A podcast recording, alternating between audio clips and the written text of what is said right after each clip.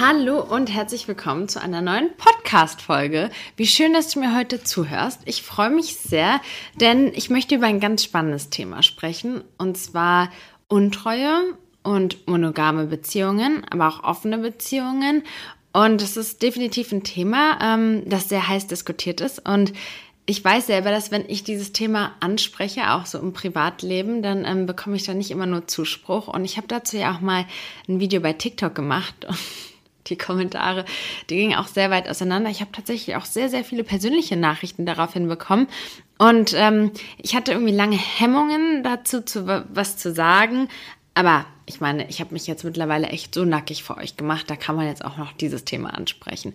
Und ich werde äh, erstmal so ein bisschen so aufbauen, dass ich euch meine Erfahrungen ähm, erstmal so ein bisschen berichte, damit ihr so versteht, wie ich zu meinen Gedanken komme und dann eher so ein bisschen informativ ähm, meine Erkenntnisse mitteilen. Okay, also ich hatte immer monogame Beziehungen und war auch eher, ich will nicht sagen so der eifersüchtige Typ, aber ich war jetzt so als junge Frau ja schon normal eifersüchtig und hätte mir es auch niemals vorgestellt, dass ich in so einer Situation bin. Und ich hatte dann aber eine Partnerschaft, in der, oh, was soll ich sagen, wir einfach gemerkt haben, dass wir so nicht mehr vorankommen, aber gleichzeitig wollten wir uns auch nicht trennen. Und der Punkt war, dass wir uns ganz viele wichtige Sachen gegeben haben und ganz viele Sachen gestimmt haben, aber halt eben auch nicht alles. Und ja, ich habe dann angefangen, mich so ein bisschen mit dem Thema einfach Beziehungen zu beschäftigen, wodurch ich dann auch zu dem Thema offene Beziehungen gekommen bin und dann halt auch zu dem Thema ähm, Untreue und mich einfach so ein bisschen mit diesen biologischen Hintergründen auseinandergesetzt habe. So, warum verhalten sich Menschen so, wie sie sich verhalten? Und ähm, wir haben dann irgendwie gesagt, okay, lass uns das einfach mal ausprobieren. Und definitiv ist es unglaublich wichtig, dass beide damit vollkommen einverstanden sind und das beide machen wollen. Denn eine Frage von einer Zuschauerin war auch, ja, ähm, mein Partner möchte das, aber ich möchte das nicht. Und das ist ähm, die falsche Voraussetzung. Also man muss sich natürlich dabei gut fühlen. Und ähm, ja, aber ich komme aber gleich nochmal da ähm, auf die Frage zurück. Und wir hatten feste Regeln und zwar waren die nicht in dem privaten Bereich, also keiner nimmt irgendwen mit nach Hause und keiner geht irgendwie in das Restaurant oder in die Restaurants, wo wir normalerweise hingehen. Also dass man nicht so in die Situation kommt, oh, weißt du was, ich habe ähm, deinen äh, Mann da und da gesehen mit der und der. Also äh, ja, das ist halt einfach so eine unangenehme Situation, die wir vermeiden wollten. Und ähm, wir haben halt gesagt, auch äh, wir erzählen einander nicht davon, weil ich weiß, dass es auch so, so eine Beziehungen gibt, in denen man sich auch darauf einigt, dass ähm, man es ganz klar erzählt, wo der andere ist. Ich habe tatsächlich eine Bekannte, die hatte so eine Beziehung und die haben sich darauf geeinigt, dass sie genau sagen, hey, ich gehe heute zu der und der Person und wir werden da miteinander schlafen und dann später erzählt man, wie es war. Also das wäre jetzt nichts gewesen, was ich hätte ähm, so verkraften können. So war es aber vollkommen in Ordnung und ich war auch sehr überrascht darüber, dass es mir nichts ausgemacht hatte, denn ich habe mich sehr geliebt trotzdem gefühlt und sehr sicher und ich wusste, dass wir was Besonderes irgendwie hatten, also etwas, das halt nicht einfach durch irgendwas anderes körperliches ersetzt werden kann. Und deswegen war es für mich in Ordnung. Und gleichzeitig fand ich meine Erfahrungen auch sehr spannend. Und ich fand auch sehr spannend zu beobachten, wie, wie sehr ich die Situation abgespalten habe. Also, dass wenn ich halt zu Hause war, dann war ich zu Hause. Aber wenn ich nicht mehr zu Hause war, dann gab es auch diese Person, die ich zu Hause war, einfach irgendwie nicht. Und äh, ich komme aber auch später darauf auch nochmal zurück. Ihr werdet das wieder erkennen, was ähm, das für ein Phänomen quasi ist. Und ja, das waren die Erfahrungen. Die Beziehung hat trotzdem nicht funktioniert, lag aber jetzt nicht an der offenen Beziehung. Irgendwann sind wir getrennte Wege gegangen und das ist auch gut so, denn ähm, ich bin unglaublich glücklich, wo ich jetzt bin. Und dann kommt natürlich auch häufig die Frage, könntest du es dir jetzt vorstellen, eine offene Beziehung zu führen? Und nein, also aktuell nicht. Ähm, mein Mann ist halt auch jemand, der mh, mm, sehr traditionell aufgewachsen ist und für den sowas überhaupt gar nicht möglich wäre, sich sowas vorzustellen. Und das finde ich auch toll. Und im Moment ist es auch so, dass ich mir überhaupt nicht vorstellen kann, dass sowas unsere Beziehung bereichern könnte. Aber für mich ist es nicht ausgeschlossen. Also ich würde jetzt nicht ausschließen, dass ich, ja, das nicht vielleicht in 10 oder 15 oder 20 Jahren vielleicht als Vorschlag hätte oder gut finden würde. Aber ähm, ich komme, ähm, glaube ich, einfach jetzt zu den Infos, dann schließt sich der Kreis vielleicht auch einfach ein bisschen mehr. Ja, also was ist eigentlich so ein bisschen die Problematik oder was ist hier der Diskussionspunkt? Warum gibt es so verschiedene Meinungen und Ansichten dazu? Also wenn ich darüber spreche, dass Fremdgehen, das jetzt überspitzt gesagt, dass, das, dass ich darin nicht so ein großes Problem sehe wie vielleicht viele andere Menschen, dann ähm, erschüttert das einfach regelrecht deren Weltbild. Und der Grund dafür ist, dass wir bei ganz vielen Situationen, Konflikten und so weiter immer von uns ausgehen, von uns selber. Und zwar, wenn ich so eine Aussage treffe, dann stellt sich mein Gegenüber vor, wie es sich für ihn anfühlt, betrogen zu werden. Dass mein Partner schläft jetzt mit einer anderen Person und hintergeht mich damit. Das ist das, was in ganz vielen Köpfen besteht, entsteht. Und das große Problem ist, dass man dadurch manchmal einen sehr eingeschränkten Blickwinkel nur zulässt, weil das eigene Ego einfach irgendwie so groß und im Weg ist. Deswegen machen wir jetzt einfach ein kleines Gedankenexperiment an dieser Stelle und stellen uns einfach vor, dass wir die Situation von außen betrachten. Wir sprechen nicht über uns, wir sprechen nicht über uns nahestehende Person, sondern wir gucken uns einfach ganz nüchtern die Sache von außen an. Was sind eigentlich Beziehungen? Was ist eigentlich Monogamie? Hm, wenn man mal so darüber nachdenkt, wieso Menschen überhaupt monogam leben. Dann gibt es verschiedene Theorien, was die Evolution betrifft und wir werden nichts, äh, nie zu 100 Prozent sicher sein, dass das so ist oder nicht. Aber es macht schon Sinn, dass es leichter war, den Nachwuchs ähm, durchzukriegen, zum Überleben zu bringen, wenn man irgendwie zusammengehalten hat. Und dafür haben Menschen einfach in großen Gruppen zusammengehalten. Man sagt ja nicht ohne Grund, es braucht ein ganzes Dorf, um ein Kind großzuziehen. Früher war es einfach so, dass man viel mehr untereinander geholfen hat. Also nehmen wir, gehen wir mal davon aus. Wir wissen es ja nicht sicher. Aber Genau, wenn also der Mann, ähm, der Vater des Kindes in der Nähe war und eben auch dafür gesorgt hat, dass das Kind genügend Essen ähm, hat und so weiter, dann war das Überleben der Kinder einfach ja gesicherter. Okay, gut. Dann, wenn wir jetzt ein bisschen weiter ähm, in die Zukunft reisen, in unsere Vergangenheit quasi, dann, also auch wenn ich jetzt an meine Oma denke, ich weiß nicht, wie es bei euren Omas ist, aber meine Oma war nicht mit ihrem Mann zusammen, weil sie ihn geliebt hat. Und früher waren halt einfach Ehen ähm, ja wirtschaftlich orientiert. Man, man war viel besser aufgestellt als Team. Man konnte auch da wieder die Kinder viel besser zusammen durchkriegen. Einer hat, die Frau war zu Hause, hat sich um Kinder und Haushalt gekümmert und der Mann hat gearbeitet. Und die Liebe, die kam dann so mit der Zeit. Ich weiß nicht, ob ihr diese Geschichten kennt. So, ja, am Anfang habe ich ihn nicht geliebt, aber irgendwann mit der Zeit und man hatte nicht diesen romantischen Gedanken. Natürlich gab es auch schon früher Liebesgeschichten, aber ganz viele Beziehungen waren einfach, ja, wirtschaftlich orientiert. Und wenn es dann um Betrug ging, dann war vor allem, ähm, natürlich war es auch damals schon schlimm, aber dann war vor allem die Angst da, so vor der, vor der Existenz, so die Existenzängste waren einfach auch ein riesiger Faktor dabei. Wenn wir uns unsere Beziehungen heute angucken, Monogamie heute angucken, dann ist es so, dass wir eigentlich erwarten, für den Partner die einzige oder der einzige zu sein. Ich gehe mal davon aus, dass du eine weibliche Hörerin bist. Falls du männlich bist, kannst du mir gerne schreiben, weil mich interessiert es wirklich sehr, ähm, was Männer an meinem Content hier spannend finden. Also auch bei Instagram.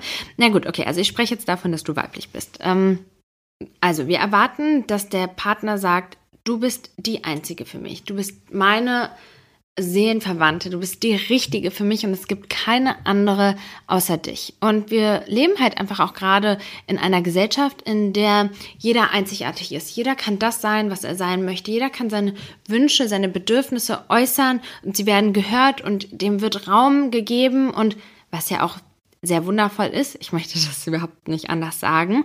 Aber bezogen jetzt auf die Situation, ähm, haben wir eben den Anspruch, in unseren Partnerschaften die einzige Person zu sein, die ähm, auserwählte, die besondere Person. Ähm, genau, so.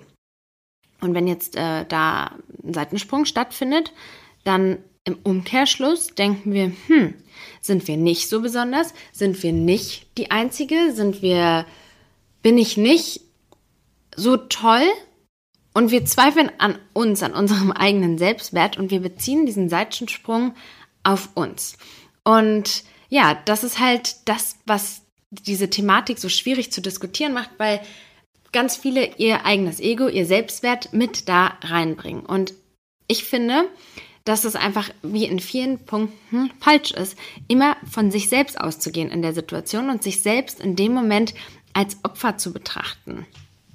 Okay, aber was ist denn jetzt eigentlich Untreue? Was ist jetzt eigentlich ein Seitensprung? Und ähm, ja, für die Podcast-Folge hier habe ich mich natürlich vorbereitet und mir mal so Statistiken angeguckt und da gab es Angaben, dass für den einen der Betrug da beginnt, wenn man Pornos schaut.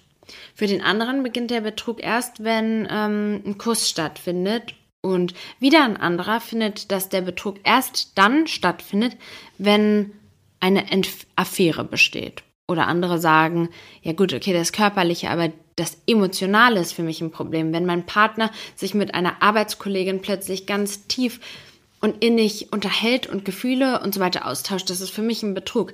Und diese Aussagen machen es schwierig, da so eine allgemeine Definition zu finden, also es festzuhalten, dass jeder, jedes Paar für sich entscheiden muss, wo da der Betrug ähm, oder wo das Fremdgehen beginnt. Ich habe darüber auch mit meinem Mann damals gesprochen und ihn gefragt, wo es für ihn beginnt. Und er meinte, ähm, wenn man sich aus, als verfügbar ausgibt. Und ich finde, dass das eigentlich ganz schön zusammenfassend zusammengefasst ist, weil es ist ja nicht das Problem, wenn man mal mit dem anderen Geschlecht sich unterhält oder auch mal ähm, zusammen irgendwas unternimmt oder wie auch immer schreibt. Das Problem ist ja, wenn man die Intention hat, dass es auf etwas anderes hinausläuft als eine Freundschaft oder ein netter Kontakt. Und das kann ja jeder auch für sich selbst wissen, wo, ähm, wo das anfängt und wo es aufhört. Aber wie gesagt, das muss mit dem Partner auf jeden Fall individuell besprochen werden, denn die Ansichten sind da sehr verschieden. Diese verschiedenen Ansichten sind auch das Problem, wenn man ähm, versucht herauszufinden, wie oft Paare eigentlich Untreue in ihren Beziehungen erleben und ähm, da gibt es Schätzungen zwischen ein Drittel und zwei Drittel der Beziehungen. Also die Grauzone ist riesig, denn was auch so faszinierend ist, sehr viele sind unehrlich mit ähm, ihrem Seitensprung und verheimlichen den. Gleichzeitig sind aber 95 Prozent erschüttert, wenn der Partner den Seitensprung verheimlicht. Da sehen wir auch schon wieder so eine Doppelmoral, die es einfach schwierig macht, über dieses Thema im Allgemeinen zu diskutieren. Warum gehen Leute jetzt eigentlich fremd? Und vor allem, warum gibt es Fälle, in denen ähm, ganz viele, also ganz viele, es ist immer total schwierig, so eine Sachen zu sagen, aber ähm, so, nehmen wir mal an, Jessica und Markus, die sind in einer Beziehung und Jessica hat jetzt eine Affäre und sie möchte auf gar keinen Fall, dass das rauskommt, denn das Schlimmste, was sie sich vorstellen kann, ist, dass Markus rausfindet, dass sie diese Affäre hat und sie verlässt. Denn sie möchte diese Beziehung auf gar keinen Fall beenden. Und dann kann man sich ja fragen, hey, ähm, warum gehst du denn diese Affäre überhaupt ein? wenn du doch so glücklich in deiner Beziehung bist. Und vielleicht könnt ihr euch auch daran erinnern, was ich äh, vor einigen Minuten gesagt habe, dass wir uns zu einer Gesellschaft entwickelt haben, wo jeder einzigartig ist, wo jeder besonders ist, was wundervoll ist, aber wo auch jeder seine Wünsche hat, seine Bedürfnisse. Und das ist halt auch manchmal einfach sehr schwierig zu vereinbaren mit einer monogamen Beziehung. Also eine monogame Beziehung bedeutet halt im Umkehrschluss, dass du auf Sachen verzichtest. Du verzichtest auf die Interaktion, die sexuelle Interaktion mit dem anderen Geschlecht, also mit anderen Part mit anderen Personen außer deinem Partner. Du verzichtest eben auf ähm, ja vielleicht ein Stück deiner Freiheit und alleine das ist ähm, ja heute schon so eine Herausforderung ge geworden, weil wir ja auch schon Kinder so erziehen, dass sie ihr alle ihre Wünsche und ihre Bedürfnisse ja umsetzen und durchsetzen sollen. Und das ist schon mal so ein Widerspruch in sich. Das nächste Problem ist auch, dass wir uns im Moment auch ähm, in so einer Zeit befinden, wodurch die sozialen Medien, vor allem die jungen Leute, das Gefühl haben, dass da draußen eine unglaubliche Anzahl an wundervollen potenziellen Partner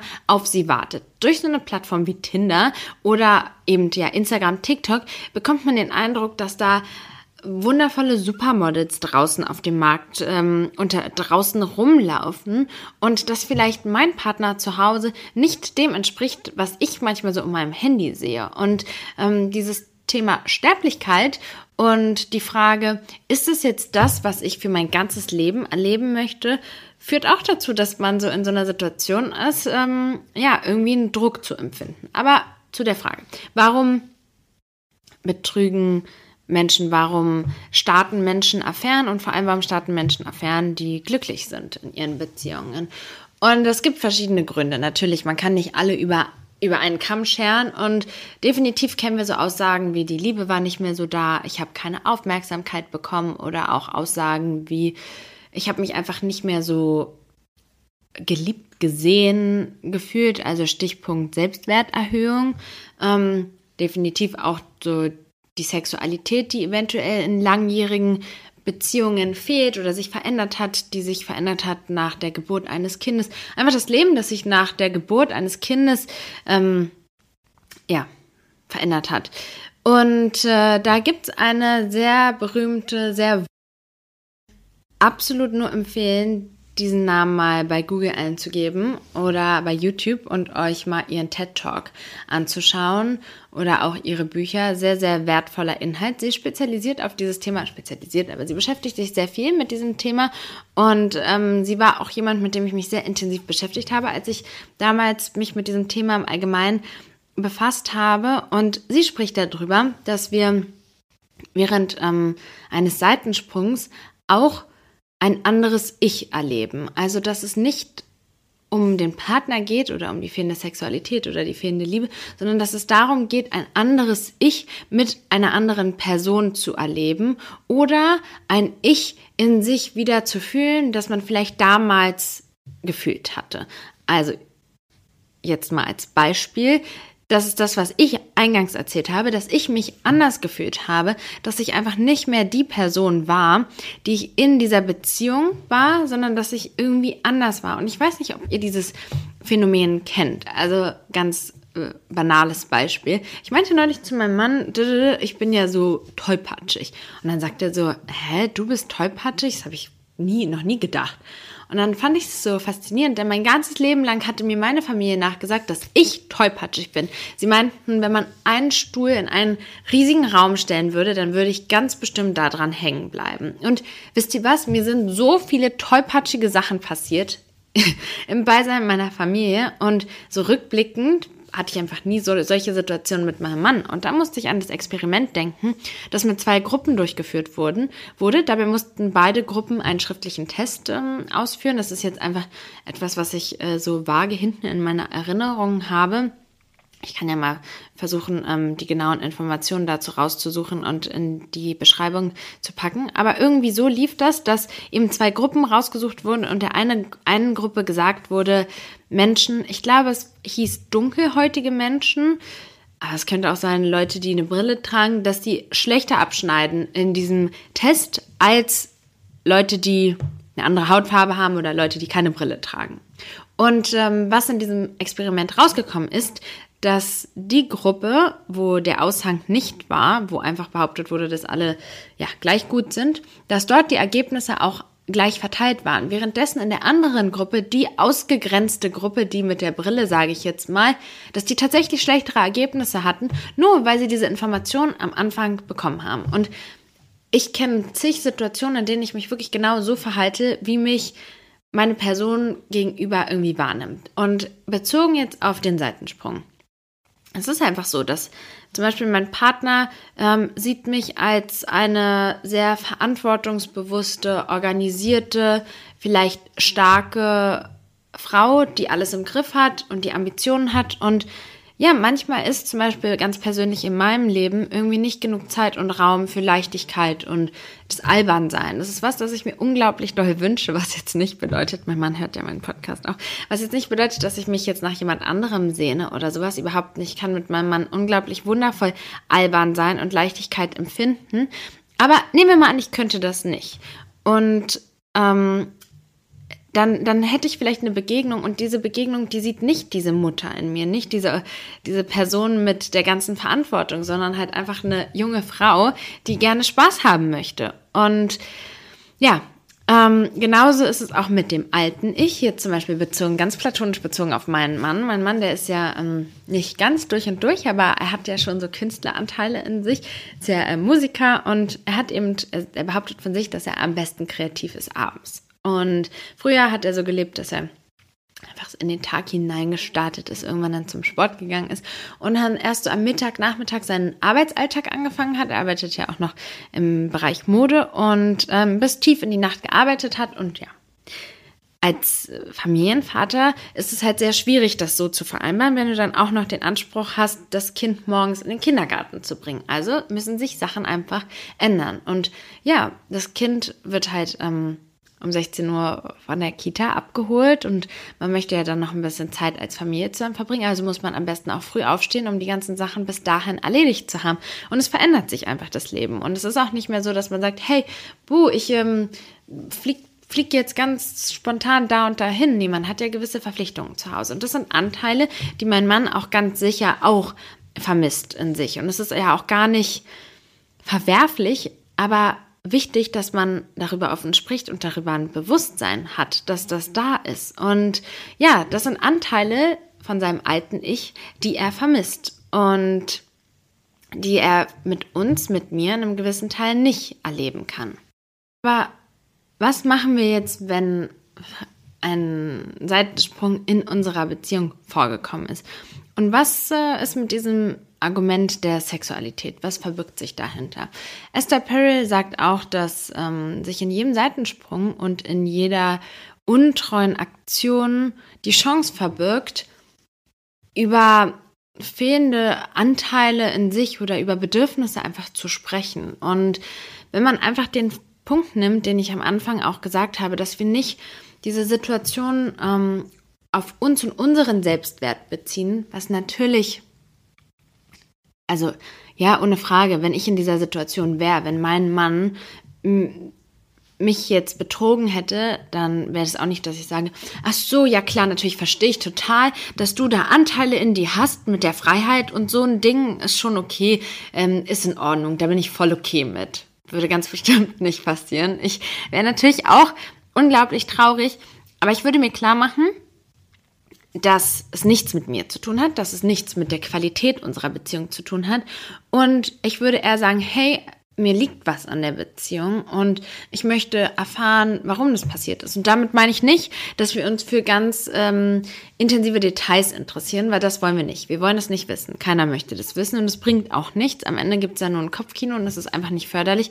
Genauso ist es auch unglaublich wichtig, dass wenn man sich dazu entscheidet, diese Person, ähm, diese diesen Seitensprung zu verzeihen, dass man auch tatsächlich verzeiht, denn ganz schwierig ist es, wenn wir in so eine Opfer-Täter-Situation reinkommen, wo der Mann sich dann die ganze Zeit extra ins Zeug legen muss und beweisen muss, dass er eine Berechtigung hat, da zu sein, andersrum die Frau das Opfer ist. Das sind halt einfach Rollen, in die wir gar nicht reinschlüpfen wollen. Also wenn so eine Situation passiert, dann hat man halt zu entscheiden, okay, verzeih ich das oder verzeih es nicht, aber ganz schlimm ist immer wieder darauf rumzureiten, das Leben auf den Kopf zu stellen, jeden einzelnen Schritt zu überwachen, sich selbst eine innere Hölle zu schaffen, indem man andauernd an sich selbst zweifelt. Untreue bedeutet hauptsächlich, dass etwas mit dieser Person, ich meine, selbst wenn mein Mann ähm, oder jetzt fiktiv gesehen, wenn mein, mein Partner findet, ich bin nicht lustig, ja, dann heißt es ja nicht, dass ich nicht lustig bin. Es bedeutet nur, dass er mich nicht lustig findet. Also, egal was passiert, egal was der Partner macht, es ist nicht, es bedeutet nicht unbedingt, dass man selbst, ähm, dass man sich selbst den Schuh anziehen muss. Aber andererseits kann man sich fragen, hey, okay, ist da vielleicht was dran? Habe ich echt einen Stock im Arsch? Und äh, könnte ich mal ein bisschen mehr einfach lachen und ein bisschen mehr Leichtigkeit und Lustigkeit ins Leben bringen? Und ja, wie gesagt, das ist eine sehr gute Möglichkeit, auch über Bedürfnisse und Wünsche zu sprechen. Mm, und an dieser Stelle wenn ihr nicht in der Situation seid, ist es auch ein toller Anlass, heute mal über Wünsche und Bedürfnisse, Bedürfnisse zu sprechen und nicht nur sexueller Natur, sondern auch, wie ich ja jetzt auch gerade schon erwähnt habe, dass ein Seitensprung so viele verschiedene Motivationen hat. Und ja, wenn wir jetzt aber auch ähm, diesen Punkt nehmen, zum Beispiel ähm, veränderte Sexualität. Ja, eigentlich wäre das wirklich ein Thema, worüber ich mal gesondert sprechen möchte, denn auch da habe ich meine Erfahrungen schon gesammelt. Ja, ich muss halt sagen, ich bin echt froh, dass ich schon echt viele Kacksituationen in meinem Leben hatte, damit ich hier heute euch davon berichten kann und ihr aus meinen Fehlern lernt. Denn ich hatte auch mal mh, hm, eine Partnerschaft, ich hatte wirklich in all meinen Partnerschaften ganz viele tolle Herausforderungen, wirklich ganz toll jetzt rückblickend, ähm, wo ähm, seinerseits absolut 0,0 sexuelles Interesse mehr bestand. Und ich habe mich auch dann zu diesem Thema sehr viel damit auseinandergesetzt. An dieser Stelle kann ich auch das Buch Fremdenverkehr, warum alle über Sex sprechen und ihn trotzdem keiner hat, nur ähm, sehr empfehlen. Okay, aber zurück zum Thema. Mm, es gibt den sogenannten Coolidge-Effekt, ich hoffe, dass ich ihn richtig ausgesprochen habe, der ein bisschen umstritten, umstritten ist, nach wem er benannt ist, aber mehr oder weniger wurde dieses Experiment mit, glaube ich, Hamstern oder Ratten durchgeführt. Und ähm, ja, dort wurde ein Männchen mit, glaube ich, einer gewissen Anzahl an Weibchen in einen Käfig gesperrt und dieses Männchen hat halt mit all diesen Weibchen korpul, ko, naja, ne, also die hatten GV. Ähm, ich weiß gar nicht, sagt man das so? oh, ich, ich, es fällt mir ein bisschen schwer, manchmal über so eine Sachen hier zu sprechen. Gut, also. Ähm, auf jeden Fall war es so, dass der einfach irgendwann keinen Bock mehr hatte auf die Weibchen, die da waren. Und dann kam ein neues Weibchen dazu und plötzlich hatte er auch wieder total Lust auf die alten Mädels im Käfig. Aber das Männchen benötigte einen Reiz. Und ähm, ja, das ist auch auf den Menschen anzuwenden, dieses Experiment, dieses, dieser Versuch. Und was bedeutet das jetzt? Das bedeutet, dass ähm, wir ein Bewusstsein dafür haben müssen, dass Liebe ein Hormonrausch ist. Und ein Hormonrausch, den wir auch weiterhin erhalten wollen und für den wir auch was tun müssen. Also ich finde es ganz oft schwierig, wenn ich Paare sehe, die sich überhaupt nicht für ihre Beziehung ins Zeug legen und gar nicht versuchen, diese Beziehung zu erhalten. Also ich bin ganz überzeugt davon, dass mein Mann und ich eine wundervolle Beziehung haben, weil wir wirklich beide daran arbeiten und uns so ganz vielen Sachen bewusst sind. Also wir sind sehr vertraut miteinander, sehr offen miteinander und so weiter. Und ich weiß, ich könnte mir hier auch vor ihm wirklich die Seele aus dem Leib brechen. Aber dennoch versuchen wir beide füreinander immer auch eine gewisse Attraktivität zu bewahren. Und so irgendwie, auch wenn wir nur zu Hause sind, uns zu einem gewissen Teil auch zurechtzumachen. Biologie dürfen wir an dieser Stelle einfach auch nicht außer Acht lassen. Es ist ja auch einfach so, dass ähm, durch Umarmungen, durch Küsse und so weiter Oxytocin ausgeschüttet wird, genauso wie bei Geschlechtsverkehr. Aber man muss nicht 14 Mal am Tag ähm, miteinander ins Bett hüpfen, damit dieser Hormonrausch irgendwie aktiviert bleibt, sondern sowas wie intensive Blicke in die Augen, hm, feste Umarmungen und auch Küsse, leidenschaftliche Küsse. Ich kann auch sehr gerne mal dazu eine Podcast-Folge machen. Äh, da gibt es nämlich auch ganz viele Erkenntnisse ähm, und ganz viele wissenschaftliche Versuche und Experimente. Könnt ihr mir hier mal sehr gerne schreiben. Ja, könnte ich vielleicht auch, weil ähm, das Interview mit meinem Mann, das habt ihr ja auch gemocht. Also Gut, also jetzt haben wir, jetzt haben wir hier da tatsächlich den roten Faden ein bisschen verloren. Okay, gut. Also abschließend kann man auf jeden Fall sagen, dass ähm, Untreue, eine Affäre nicht das Ende einer Beziehung bedeuten muss. Und es kommt aber an dieser Stelle natürlich auch auf die Art der Beziehung an. Ja, also jetzt Markus und Susanne. Nee, wisst ihr was? Ich fange jetzt mal ein neues Beispiel an. Okay, also stellen wir uns mal vor, wir nehmen mal mh, mm, einen schönen Namen. Wir nehmen mal schöne Namen jetzt. Äh, äh, Lisa und Tom. Lisa und Tom sind, ich glaube, ich habe so eine Art ähm, Video auch schon bei TikTok gemacht. Lisa und Tom sind seit 14 Jahren zusammen. Sie haben zwei Kinder, sechs und zehn Jahre alt. Und sie ähm, ist Hausfrau und Mutter. Sie arbeitet äh, Teilzeit, was auch immer. Ist ja auch unwichtig. Der Mann äh, versorgt aber hauptsächlich die Familie. Sie kümmert sich um die Kinder, um das Haus und Sie macht einen Städtetrip mit ihren Freundinnen. Das ist das erste Mal seit sehr vielen Jahren, dass sie sowas derartiges macht. Ansonsten ist sie immer eine sehr aufmerksame, liebevolle Mutter und Ehefrau. Sie ist sehr glücklich in der Beziehung. Der Mann ist auch sehr glücklich mit ihr und in der Beziehung. Und ja, sie ist dort und sie haben super viel Spaß und es passiert ihr ein Ausrutscher. Sie geht ihrem Mann fremd. Und jetzt kommt sie nach Hause und fühlt sich unglaublich schlecht. Und jetzt kommen wir auch zu dem Thema beichten oder nicht beichten? Ich glaube, das war nämlich das Video, was ich bei ähm, TikTok hochgeladen habe. Sollte man einen Seitensprung beichten? Also ich sage nein. Denn auch da wieder, das ist eine egoistische Motivation, denn es verändert sich einfach gar nichts, wenn du deinem Partner diese Situation erzählst. Ähm, der Partner wird verletzt sein und vermutlich oder vielleicht eventuell diese Beziehung beenden, weil das Vertrauen gebrochen ist. Und was hat man denn daraus gewonnen? Ich finde, wenn einem sowas passiert, sollte man sich selbst fragen, warum? Welche Anteile an mir habe ich irgendwie vermisst, weshalb ich dazu ja gekommen bin, das zu machen? Vermutlich wäre bei ihr die Erkenntnis, dass ihr die Leichtigkeit, der Spaß, die Freude irgendwie so ähm, im Leben gefehlt hat. Und das kann sie ja genauso mit ihrem Mann auch erleben. Sie kann ja auch versuchen, mal fürs Wochenende mit ihrem Mann alleine wegzufahren und einfach Leichtigkeit und Spaß und so weiter zu empfinden. Und indem sie diese Situation beichtet, erleichtert sie nur ihr Gewissen. Sie hat es ja getan.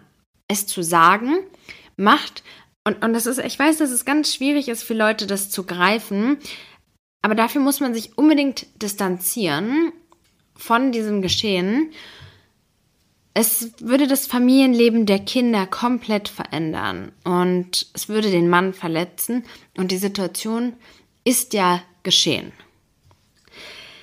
Ähm, das ist aber meine Meinung dazu und dazu ähm, gibt es aber auch ganz sicher viele verschiedene andere Meinungen. Ähm, besser ist, wenn man sich in der Beziehung so vollkommen fühlt, dass man nicht das Bedürfnis hat, so etwas zu tun, aber das gibt es halt nicht immer. Und ja, eine Beziehung ist auch immer sehr viel Arbeit und es gibt immer Ups und Downs. Und genau, dann kommen wir auch noch zu der Motivation. Ähm, Bindungsangst. Es gibt ja auch sehr viele Menschen, die Genau, also jetzt, äh, um nochmal den Bogen zu, zu ziehen. Ich wollte sagen, es gibt ja verschiedene unterschiedliche Beziehungen, in denen Betrug stattfindet. Also sind jetzt Lisa und Tom sechs Monate zusammen oder drei Monate zusammen und es ist schon, Tom ist schon elfmal fremd gegangen, dann sprechen wir nicht darüber. Dann, das ist respektlos und würde ich mir nicht gefallen lassen. Da sage ich jetzt auch nicht, hm, okay, wenn ich jetzt aber wirklich an Tom hänge, dann würde ich sagen, hey, hast du vielleicht Angst, dich zu binden? Denn das ist auch ähm, in dem einen oder anderen Fall eine Motivation, fremd zu gehen, auch so im frühen Stadium, so in den ersten drei bis sechs Monaten, weil man einfach nicht diese intime, feste Bindung eingehen möchte, unterbewusst, und sie dann versucht zu sabotieren. Das ist in einigen Fällen auch die Motivation. Und ja, da kann man dann auch, wenn man an der Beziehung arbeiten möchte, einen Weg finden. Und ja, eine Followerin hatte gefragt, Einmal Betrüger, immer Betrüger. Stimmt das? Und was soll ich dazu sagen? Also kann ich so, würde ich so überhaupt nicht behaupten. Also in dem Fall von jemandem, der beispielsweise eine Bindungsangst hat, da kann es vorkommen, dass das ein Schema ist, was immer wieder auftritt. Dass er immer wieder nach einer gewissen Anzahl Zeit in der Beziehung anfängt, untreu zu werden, eben weil er sich nicht binden will. Wenn jetzt aber äh, Lisa einmal fremd geht und ihren Gründen nachgeht, dann ähm, glaube ich nicht, dass es ihr vielleicht nochmal passieren würde. Wenn sie aber sich nicht hinterfragt, sich nicht reflektiert und sich nicht fragt, warum habe ich das getan, dann könnte ich, kann ich mir vorstellen, dass es ihr wieder passiert, weil sie ja diesen Wunsch und diesen Anteil in sich hat nach, keine Ahnung, Albernheit, Freiheit, Leichtigkeit und so weiter. Also einmal Betrüger, immer Betrüger würde ich nicht unterschreiben. Eine ganz spannende weitere Frage von einem männlichen Zuschauer, Zuhörer, wie auch immer, ähm, war, ob was, weshalb man ähm, so Fantasien hat oder sexuelle Vorstellungen mit anderen Personen trotz glücklicher Partnerschaft. Und an dieser Stelle möchte ich sagen, dass alle Gedanken in Ordnung ist. Wenn wir anfangen, uns für unsere Gedanken zu verurteilen, kommen wir in so einen ungesunden Kreislauf. Da gibt es auch ähm, ja verschiedene Ticks, die sich dann ausprägen können, denn an sich sind Gedanken ja nur Gedanken und jeder, also ein Gedanke bedeutet ja noch nicht mal, dass du ihn in die Tat umsetzen möchtest. Und genauso bedeutet das auch nicht, dass du Fantasien, die du hast, in die Realität umsetzen möchtest. Aber ich finde, dass wenn gewisse Gedanken und Fantasien immer wieder auftreten, man mal vielleicht genauer hinschauen könnte, sollte und sich fragen könnte, sollte, aus welchen Gründen diese Sachen aufkommen und ob ich die in irgendwelchen Umständen in mein Leben integrieren kann. Es hilft auch manchmal einfach nur über Gedanken und Fantasien zu sprechen, ohne sie überhaupt auszuleben. Auch das hilft. In jedem Punkt ist die Kommunikation mit dem Partner das Wichtigste. Ich weiß, es hört sich so abgedroschen an und das ist auch was, was irgendwie gefühlt alle sagen, aber am Ende des Tages ist es immer wieder wichtig, immer wieder zu sprechen, denn Situationen und Gefühle und Empfindungen ändern sich auch und Wünsche, Fantasien und so weiter können auch neu aufkommen. Und da gibt es auch so Argumente wie, ähm, ja, aber das kann ich ja nicht mit meinem Partner machen oder das kann ich ja nicht mit meiner Frau machen oder sowas. Und ähm, ja, an der Stelle kann ich nur sagen, warum nicht? Warum kann man nicht mal drüber sprechen und Sachen einfach ausprobieren? Und nur wenn man sie ausprobiert hat, nur wenn man mal darüber gesprochen hat, weiß man, ja, ob es was für einen ist oder nicht. So, an dieser Stelle habe ich, glaube ich, alle Fragen beantwortet, alles dazu gesagt. Die Folge ist tatsächlich sehr viel kürzer geworden, als ich äh, gedacht habe. Ich hoffe trotzdem, dass sie euch ähm, genug neuen, neues Gedankenfutter gegeben hat. Ich freue mich wie immer über euer Feedback und ähm, hoffe, dass ihr beim nächsten Mal auch dabei seid.